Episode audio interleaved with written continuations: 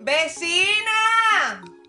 ¡Jurgan que el café está puesto! Señores, de este lado con ustedes Carmen María, di que la rebelde. De este lado Mariel Valdés, dice que la sumisa, la escritora. Y de este lado la humana, Francia Céspedes, pero realmente yo soy la coach. De este otro lado, Wendy Taktuk, la fotógrafa, disque graciosa. Bueno, y Vecinas no es más que un lugar donde encontrarnos de manera cercana.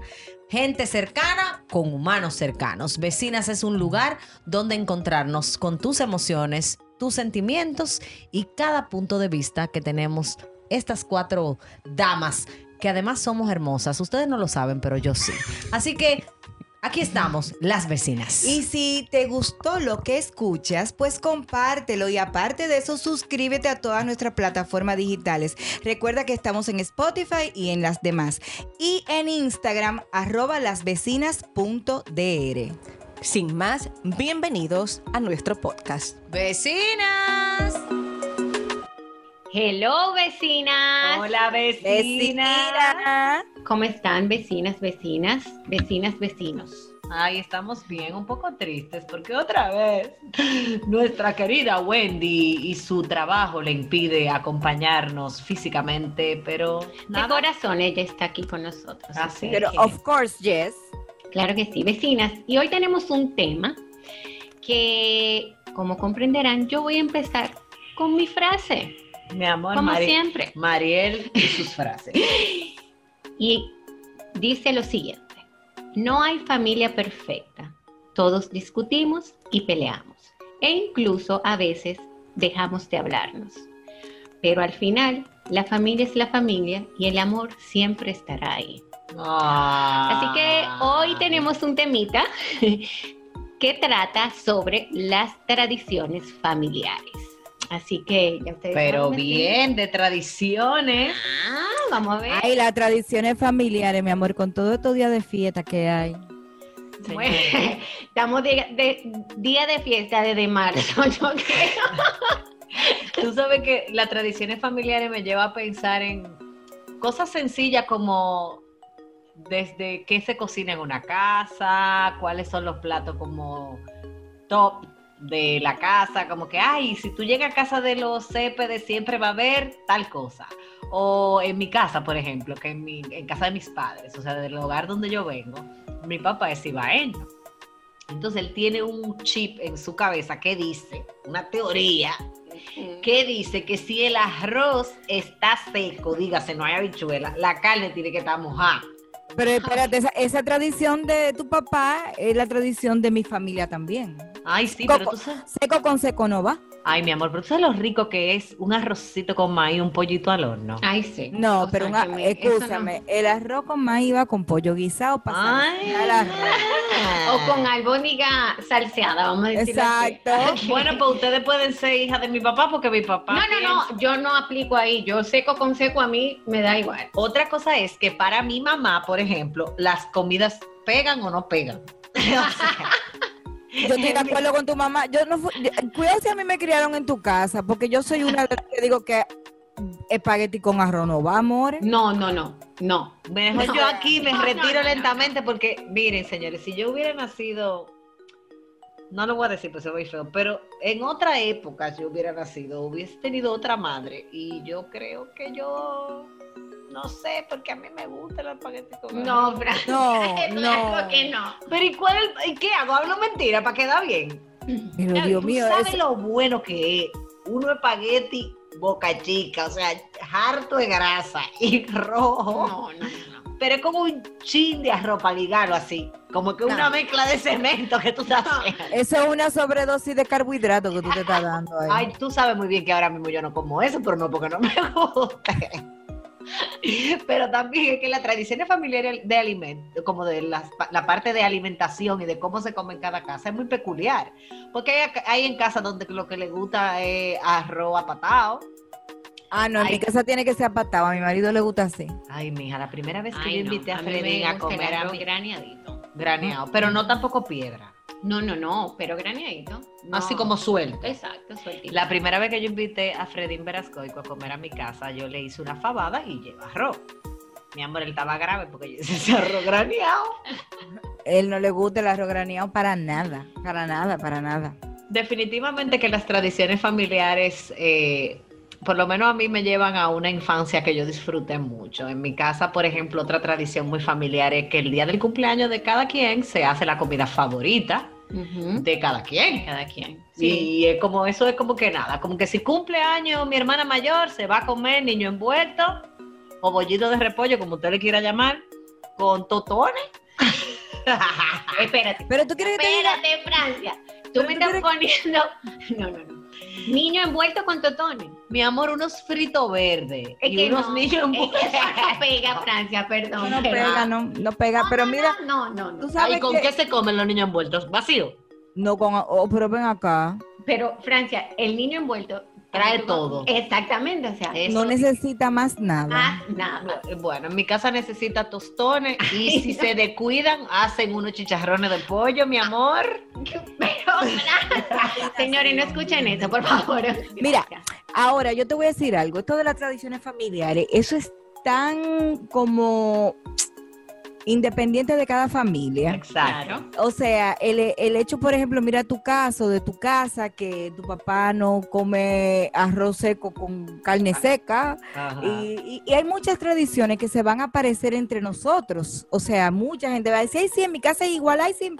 Pero también, eh, ya que estamos hablando de la comida, por ejemplo, en mi casa, de, mi casa paterna y materna, eh, normalmente el desayuno lo hacíamos con mi papá. Luego el almuerzo se hacía con mi papá y mi mamá, toda la familia se sentaba en la mesa a comer, pero la cena era independiente. Cada quien se podía hacer su sándwich, que sí, ok, llevárselo para donde quisiera. Y muchas amigas me decían, ay, pero jamás, en mi casa mi papá, tú sabes, como que eso es tan como personal, esas tradiciones de nuestras familias. Y ya que estamos hablando de tradiciones familiares, vamos a hablar de los días de fiesta.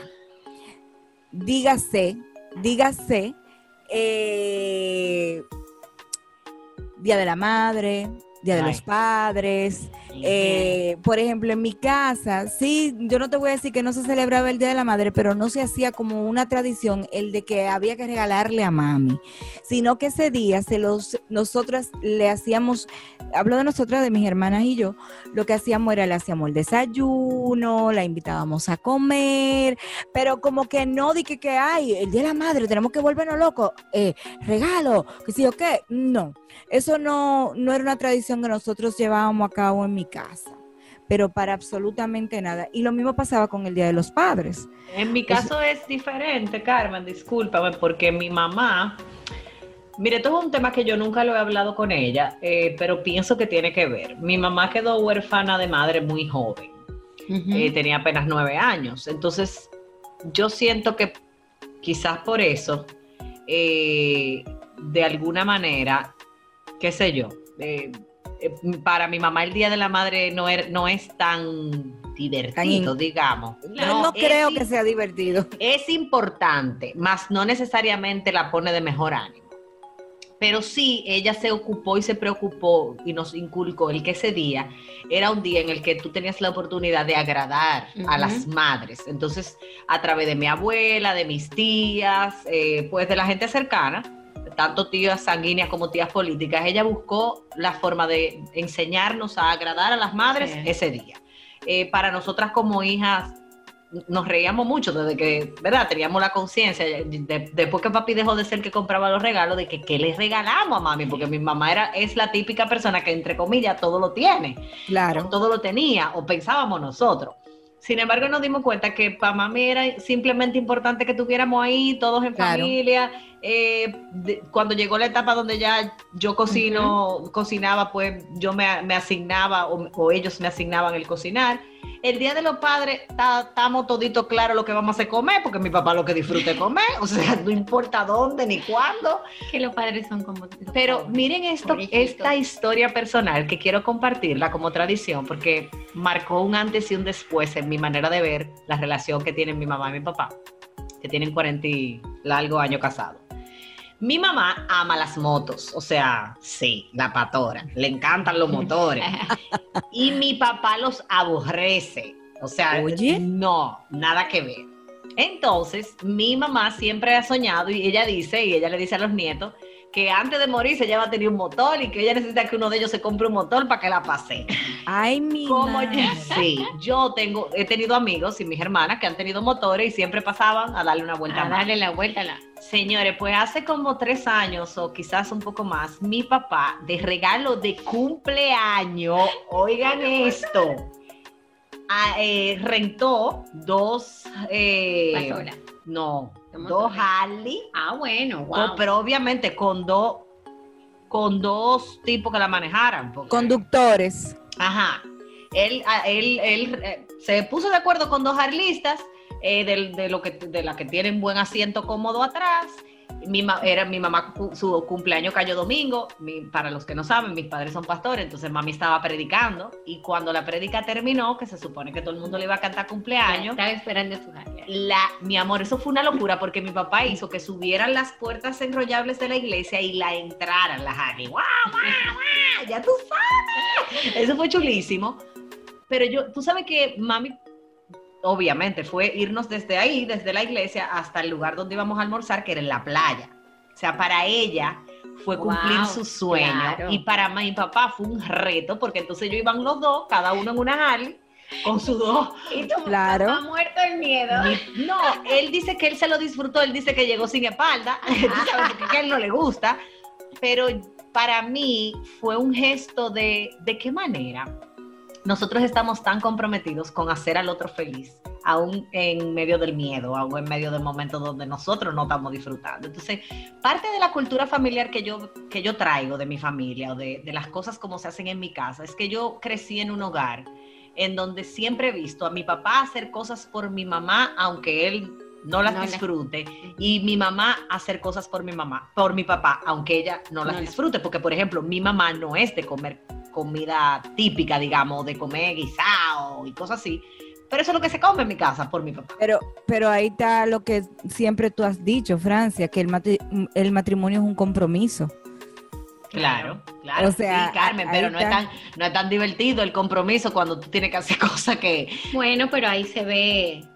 Pero esos son como querer pequeños- agradar y. Exacto, exacto.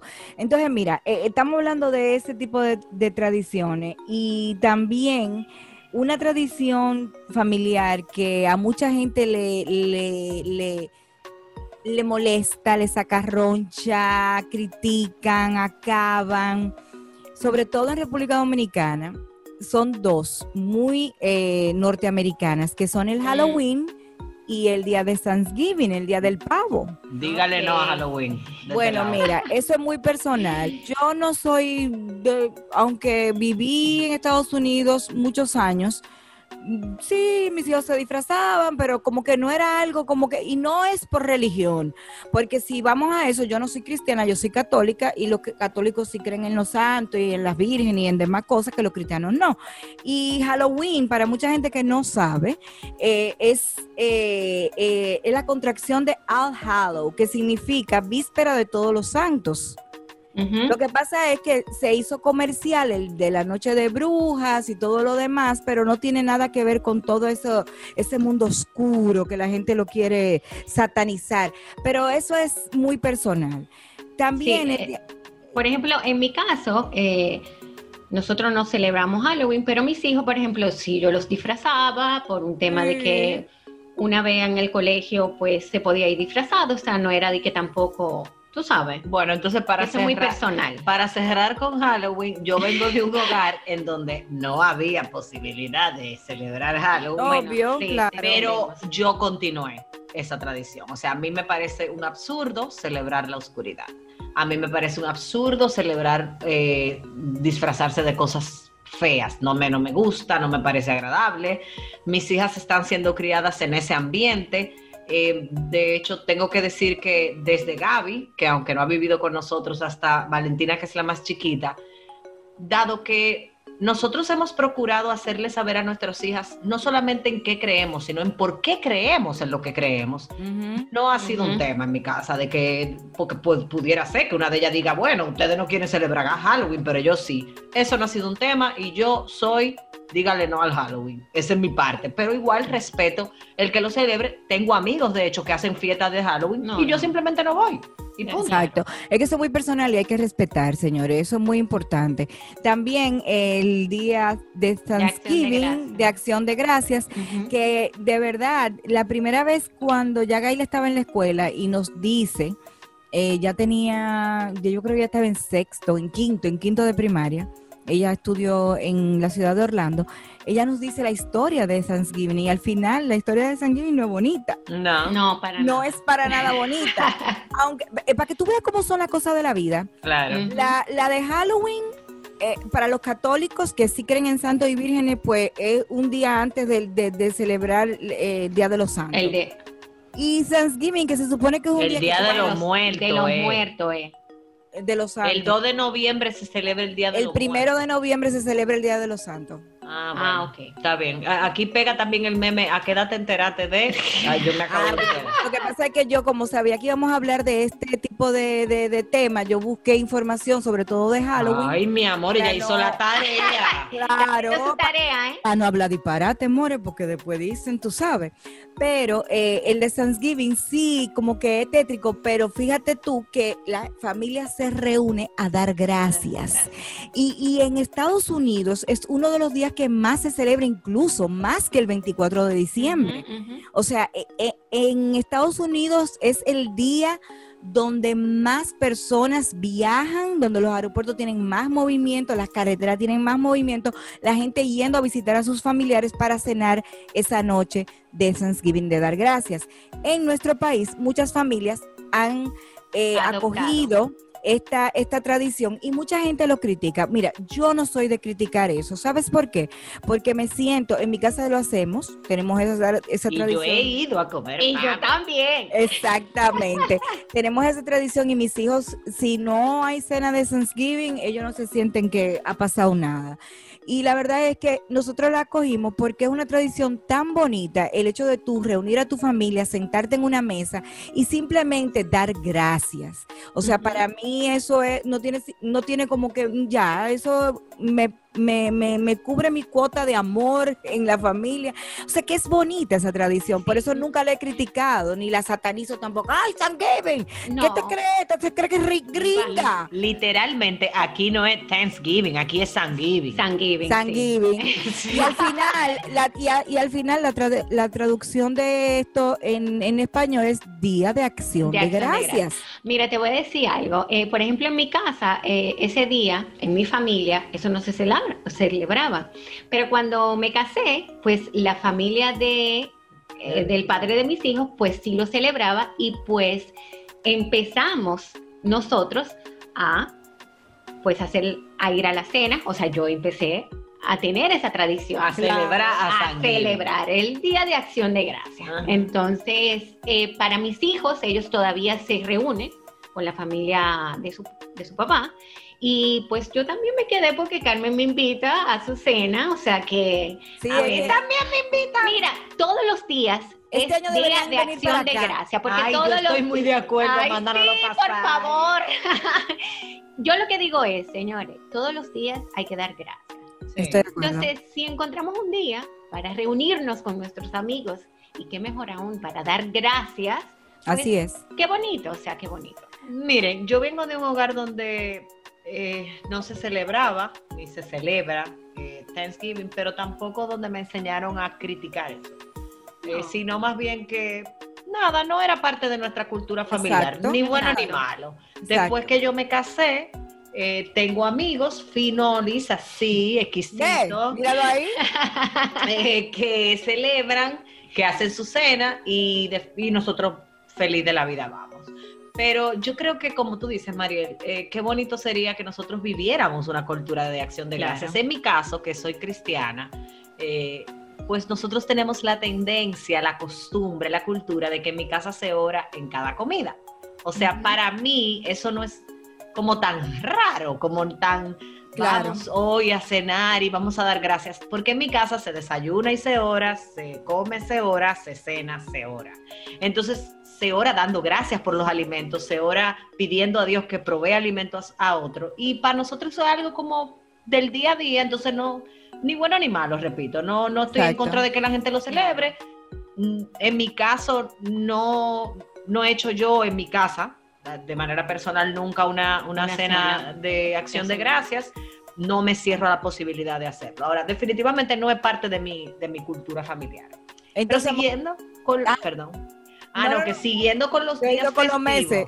Tú sabes que los meses. Sí, porque ahora tú sabes que viene Cuenta. diciembre. Sí. Ahora viene diciembre, tú sabes. Señores, Ahora viene diciembre. yo tengo que decir que diciembre eh, es un mes que a mí, yo tengo como dos recuerdos, como que yo soy una Francia antes y después en cuanto a diciembre. Mientras fui niña, pues diciembre era un, un mes maravilloso porque mis padres, mi mamá llenaba la casa de luces, se ponía toda la vida mi mamá, mi mamá siempre ha dicho que nada artificial le gusta, nada. Entonces en mi casa se compraban pinos naturales y se llenaba y era un olor. Ese olor, claro. exquisito. Sí. Eh, mi mamá es una mujer, valga la verdad, dándole la payolita, con un payolita. muy, no, muy buen gusto tiene la doña. Y ella, de verdad que mi, mi, mi niñez en, en diciembre, maravillosa. La cena de diciembre para mi familia es el 24, como que el día importante es la cena del 24 y normalmente se hacía en mi casa, pero oigan esto, vecinas, mi papá tiene seis hermanos. Bueno, Entonces nosotros éramos como 60 gente, porque ya los hermanos tenían esposo y los esposos Eh, hijos. Eso eran como los cumpleaños en mi casa. Exacto, Exacto. exacto. Pero la pasábamos súper bien. Eh, mi tía Noris, que en paz descanse, formuló una, un estilo de angelito muy particular y nosotros la pasábamos muy bien. Luego de esto vino el despertar hormonal de la adolescencia y la juventud, donde yo me quería ir para Neón a batirlo. el 24. No, Bueno, todos los días, en ah, diciembre bueno. entero yo Ah. quería bailar. Porque a mí 24 no me dejaban salir. Ah, de yo a mí casa. tampoco, a mí tampoco. Pero en mi casa se hacía el 24. Pero a lo que me refiero es que vino la transición de que ya nosotras crecimos, queríamos salir y mami y papi estaban como que, ajá, ¿y nosotros dos qué vamos a hacer? Entonces esa, esa época fue como un reto, porque entonces era cenar con mami y papi, buscar la manera de pasar un ratico con ellos, en buen dominicano, ponchar y patica para que te tengo.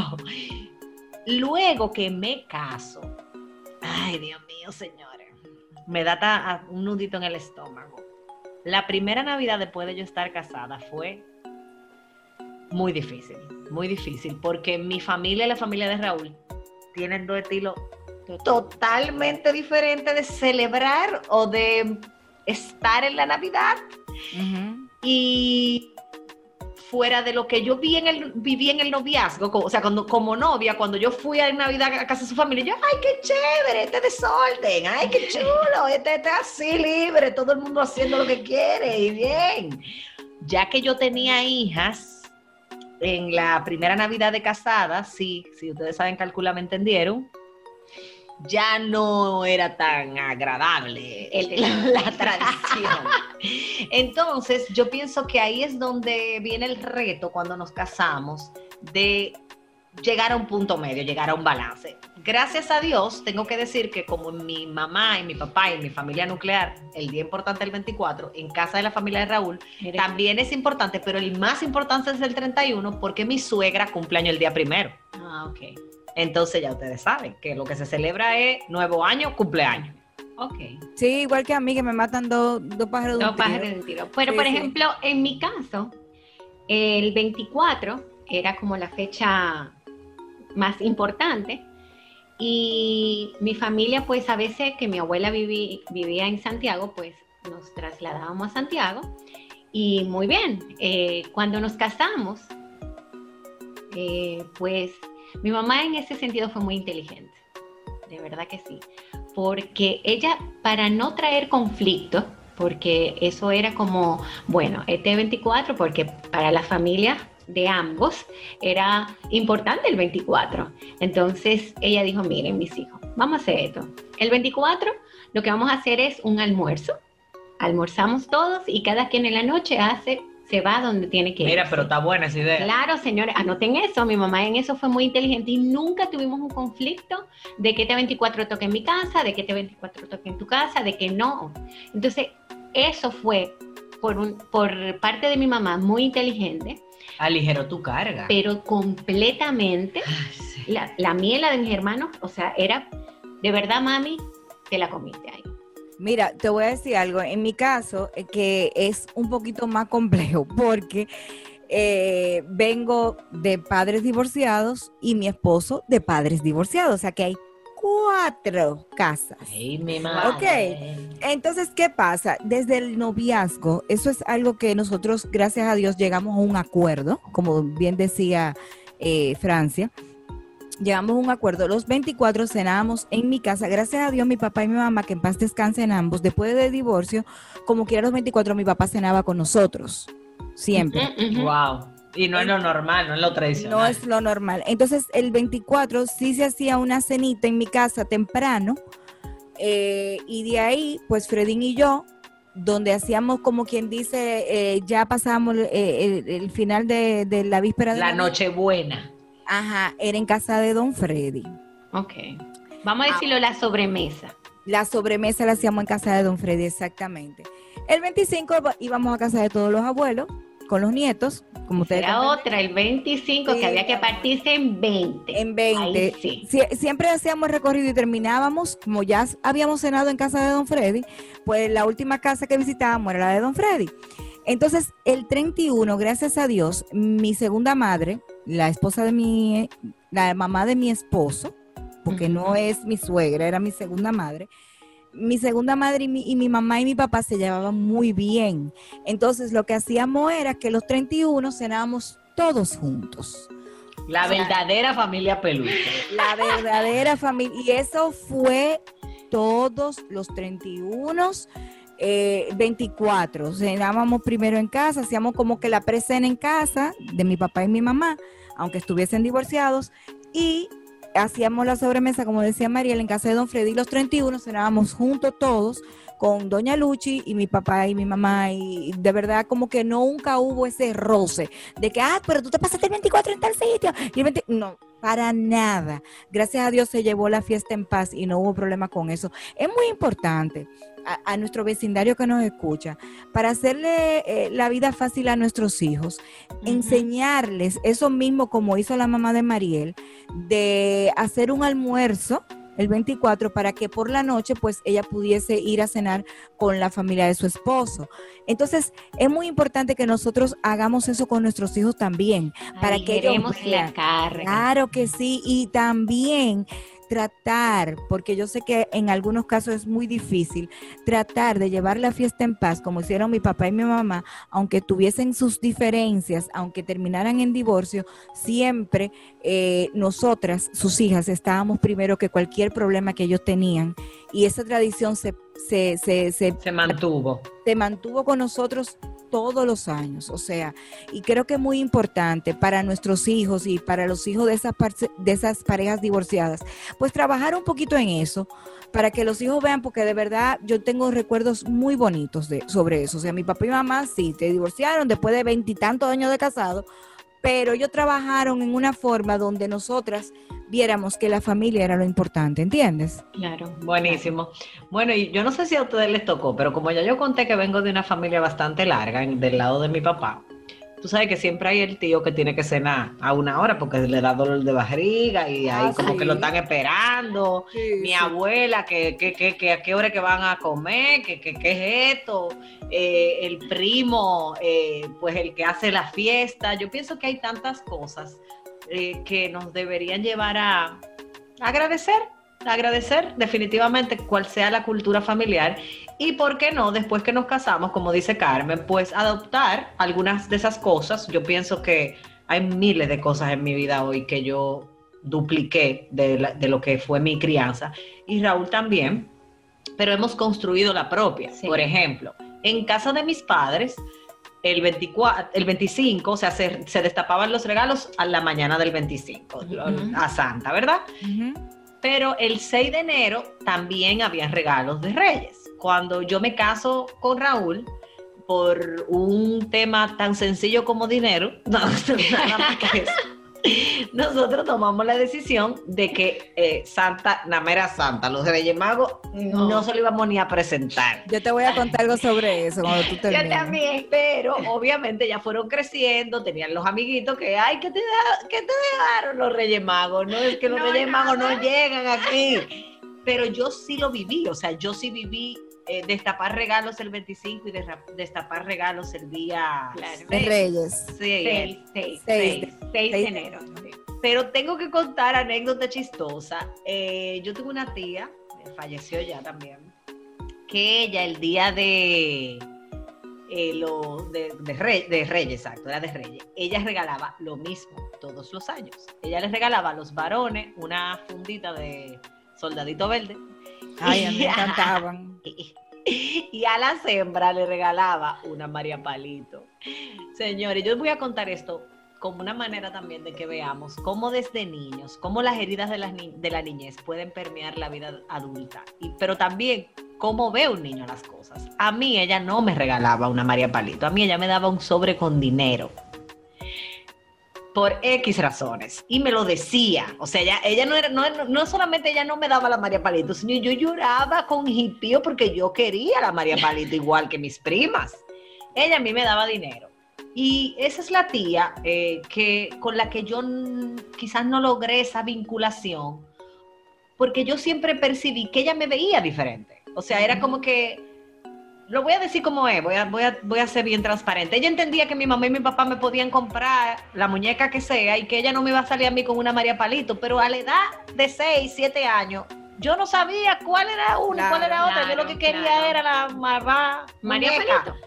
Entonces, tengamos también cuidado con ese tipo de cosas. Hago mi historia personal porque eso me persiguió por mucho tiempo. O sea, de verdad, ese día ya yo estaba aquí ya. O sea, yo me levantaba aquí ya y yo... Porque tú, que porque tú- tú no querías cuarto, tú querías María Palito. Claro, me- Mira. no- nos sentaban en una filita india y ella iba repartiendo su soldadito verde, soldadito verde. Y cuando llegábamos, Karina, Verónica y yo, tres sobres.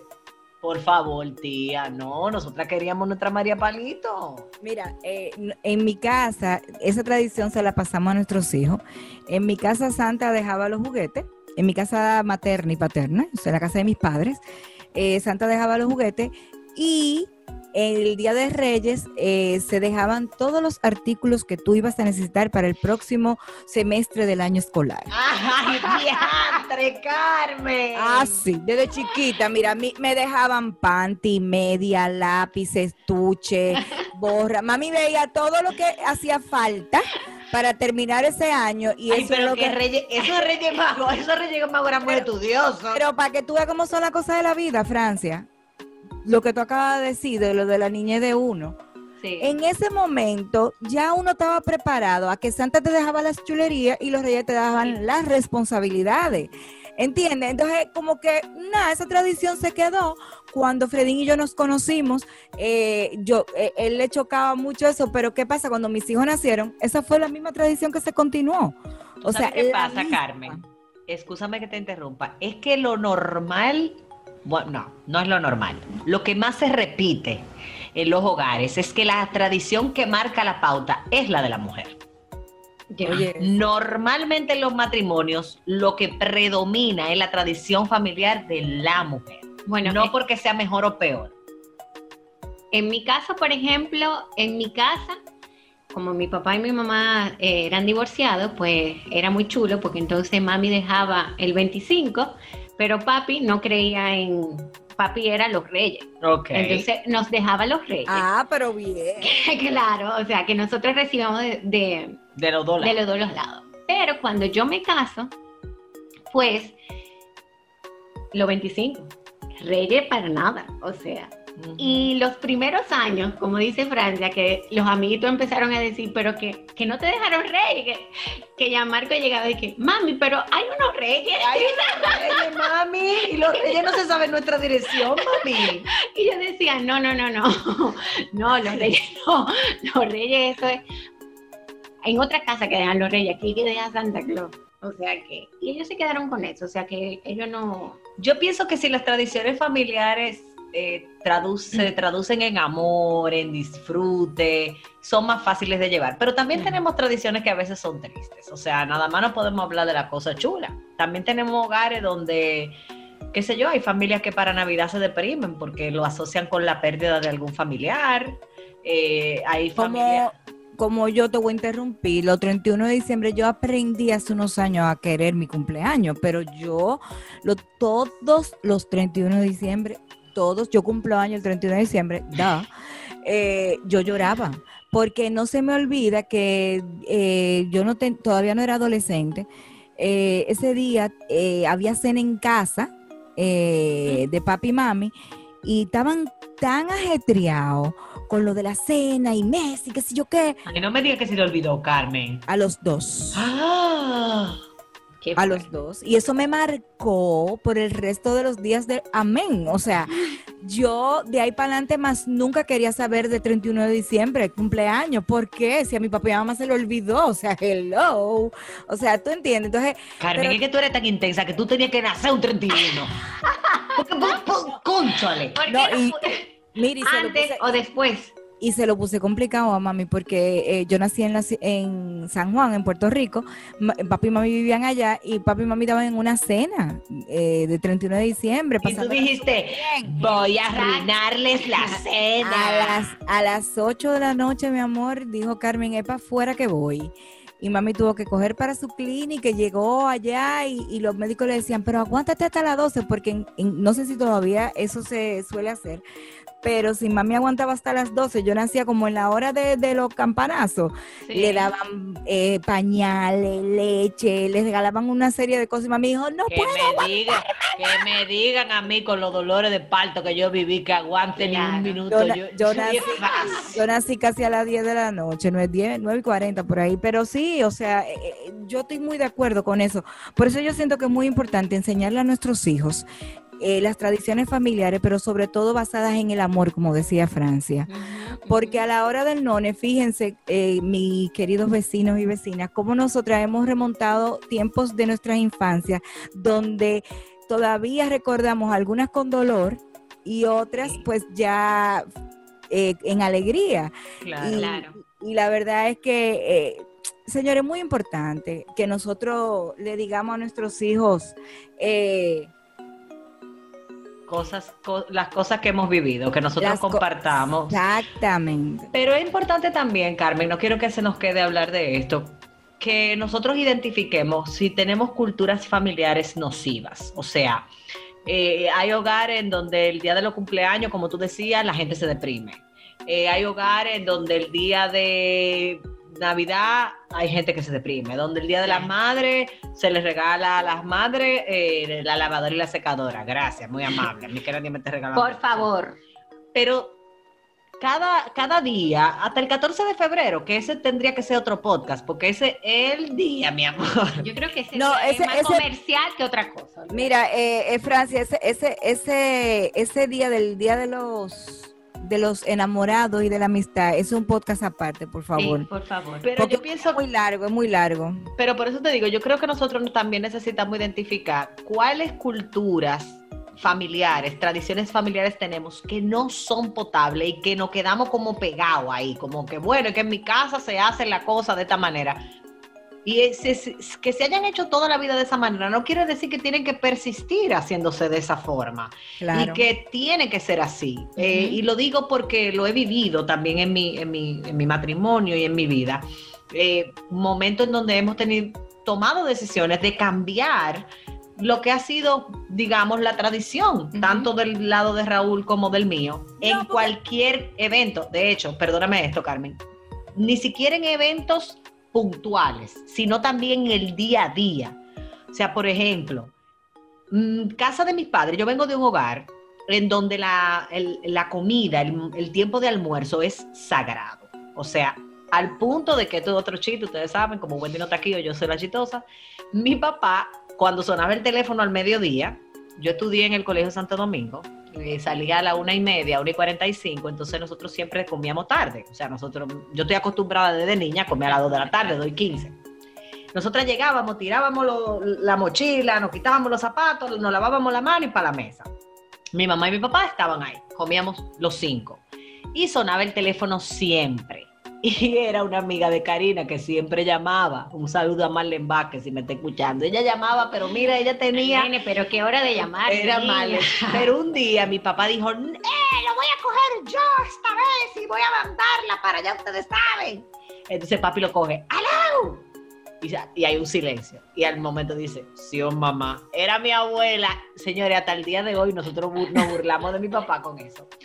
Pero nosotros teníamos la tradición de la, de la mesa, ¿verdad? De que en- durante la mesa era tiempo de familia. Pero lo más importante no era comer, no era la sobremesa. Nadie se podría parar, todo tenía que dirigirse. sí. Y yo siento que eso en este tiempo se ha perdido. Y en mi Totalmente. casa, por ejemplo, nosotros procuramos cultivar eso porque nos abre una posibilidad lindísima de hablar del día, Claro. de lo que va a pasar, de lo que pasó.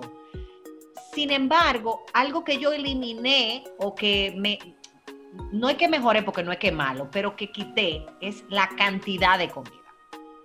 Eso sería otro día que lo hablemos más largo, pero por ejemplo, en casa de mi mamá, por un tema de posición, de estilo, de, de ñoñería, se cocinaba el arroz con la bichuela y la carne para el, para el mundo entero. Pero Verónica, que es mi hermana del medio, no comía tal cosa y se le hacía tal cosita. Y el otro que no comía tal cosita se le hacía tal. Aquí en mi casa yo intenté hacer eso. Mi mamá te No. hubiera dicho, esto no es un hotel. Pero por Así eso mismo, digo, así esto no mismo. es un hotel y esto es lo que hay hoy. Pero hoy en día yo llevo ese sistema. O sea, hoy en día aquí se hace una sola comida para todos, un solo, una sola cena para todos, porque me di, me di cuenta de que, primero, eso había Que contribuido a mi obesidad. No se lo quiera comer, que no se lo coma, mi amor. Sí. En mi casa- a mí me ponían de cena lo que yo no me comía al mediodía. Ajá, igual en mi casa. Sí, sí, Pero- sí. Pero por eso digo que no es que era malo. Cuando digo que no era malo, me refiero a mi mamá no lo hacía o mis padres no lo hacían con la intención de dañar, ni, ni era una, una práctica. Será ñoñería, Francia. Era ñoñería, ñoñería. Carmen, pero esa ñoñería contribuyó a mi sobrepeso porque yo comía a la carta lo que me daba la gana en buen Claro, dominicano, claro. pero además me, hizo- me hacía sentir que la comida estaba vacía si no habían varios platos. Yo tengo amigos que relajan y dicen que en mi casa 24 de diciembre todos los días, o sea, en casa de mi padre, porque es que siempre había como mucha variedad. Y eso yo lo eliminé porque identifiqué que eso a mí me había afectado en mi sistema de alimentación. Entonces, Claro. hago esta historia breve como una manera de que así como recordar nuestra infancia y recordar nuestra cultura familiar nos puede conectar con la gratitud de la víspera hora de Navidad, de que probablemente este año nos va a tocar adaptar, adaptarnos a un sistema diferente, Diferente, sí. pero que también nos reta a buscar maneras y estrategias para no importa qué, pasarla bien, recordar el nacimiento de Jesús para los que somos creyentes, celebrar lo- la Navidad y buscar la forma de pasarla bien. También conectarnos con aquellas cosas que se han repetido por años en nuestras familias y que no necesariamente son buenas o que no nos traen resultados positivos. Entonces, vamos a hacer como un... tra- Voy a dejar tarea otra vez.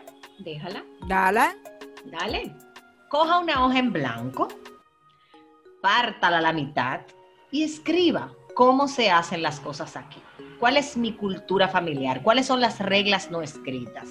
¿Con cuáles me siento cómodo y cuáles definitivamente quisiera mejorar? Y después que usted lo tenga hecho, compártalo con su familia, haga una especie de FODA. FODA es fortalezas, oportunidades, debilidades y amenazas. Y más que hacer ahora un listado de meta y sueño, ya que nos dimos cuenta de que la pandemia y la vida puede venir en cualquier momento, procuremos mejor que el año 2021 esté marcado porque creemos una cultura y un sistema de tradiciones familiares tan sólido que nos permita vivir desde la plenitud. ¿Qué dicen? Y para cerrar este tema de tradiciones familiares, ahora que se acerca la Navidad, y es un momento de tomar conciencia, es un momento de reflexiones, un año bastante complicado para todos nosotros los seres humanos. Yo los invito que en vez de volvernos locos de los regalos que vamos a dejar debajo del arbolito, pues disfrutemos más el hecho de tener la presencia de una familia feliz y sana y saludable. Señores, de verdad, la familia es lo más importante. No podemos dejar de que nos arropen o nos agobie cosas materiales. El hecho de que, ay, que este año el arbolito no va a tener muchos regalos, no importa. Si tienes a tu familia completa, en salud y feliz. Ese es el mejor regalo de. Navidad. Ese es el mejor regalo de Navidad. Señores, y nada, eh, nos escuchamos de nuevo el próximo miércoles. Gracias por estar siempre con nosotros aquí en su podcast de las vecinas, esperando que compartan más este podcast para que nuestro vecindario cada día crezca más. Las amo. Vecina.